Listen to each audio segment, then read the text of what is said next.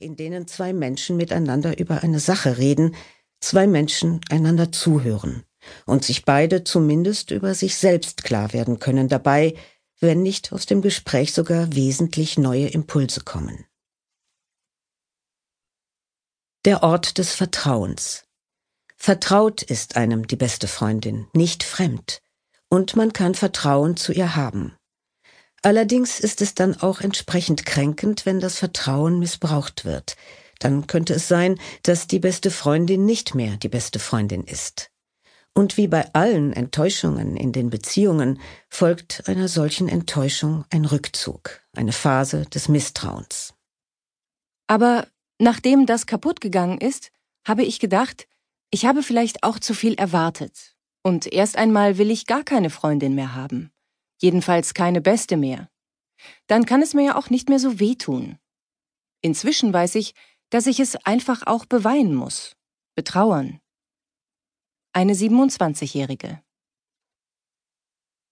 Gerade diese Reaktion zeigt, wie nah diese Beziehung gewesen ist, wie sehr auch auf dieses Vertrauen können gebaut worden ist, wie wenig die Enttäuschung ins Auge gefasst wurde. Es mutet geradezu erstaunlich an, dass in einer Welt, in der so viel Misstrauen herrscht, in der Beziehung zur Freundin so etwas wie eine Oase des Vertrauens zumindest gesucht und zu einem großen Teil auch erlebt wird. Sie können sich aufeinander verlassen und darauf vertrauen, dass sie sich aufeinander verlassen können. Nicht nur dann, wenn es der Freundin gerade passt, sondern dann, wenn es notwendig ist.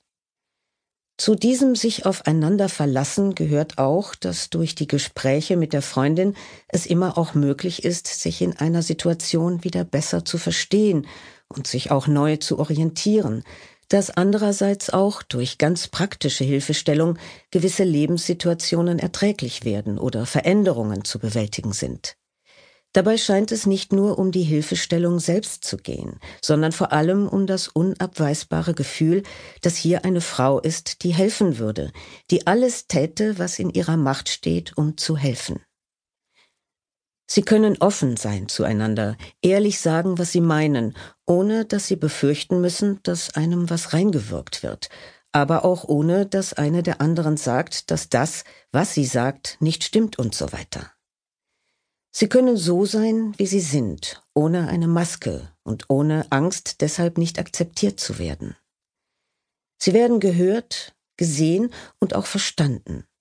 Dazu gehört auch die Aussage, dass wir miteinander ganz schwach sein können oder auch ganz stark, dass die Freundin eine Freundin eben für schlechte und für gute Zeiten ist.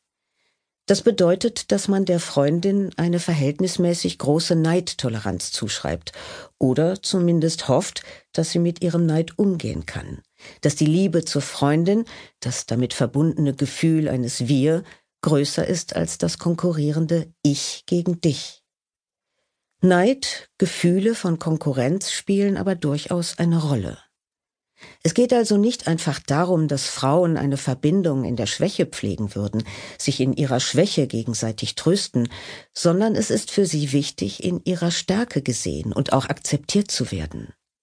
Sie erleben emotionale Nähe. Das ist einfach ein Gefühl, das kann ich nur von einer Freundin kriegen. Das ist so eine Art von Intimität, die eben ganz anders ist als zu einem Mann oder den Geschwistern. Es hat auf jeden Fall was mit Intimität zu tun, mit diesem sich ganz nah sein, ganz offen sein. Und das ist vielleicht auch deshalb für mich wichtig, weil ich das früher alles auf den Partner projiziert habe. Ich bin aber nie auf die Idee gekommen, dass das vielleicht ein Mann gar nicht geben kann, was ich da haben will. Eine 36-Jährige sich geistig und gefühlsmäßig nahe sein, eine Form von Intimität leben, sich zeigen, offen, nicht nur seelisch-geistig, sondern auch in den körperlichen Bedürfnissen, aber auch in den Widersprüchen, fürsorglich sein gegenseitig, sich schützen und doch auch sich abgrenzen. Diese Nähe, die sehr viel an Verlässlichkeit, an Schutz, an Zärtlichkeit, an Achtsamkeit beinhaltet, auch die Kunst, abhängig zu werden und abhängig zu sein, könnte leicht zu einer Identifikation mit der Freundin werden, einer Identifikation, die gerade wiederum den Anspruch an das Sie selbst sein dürfen in der Beziehung zur Freundin scheitern ließe.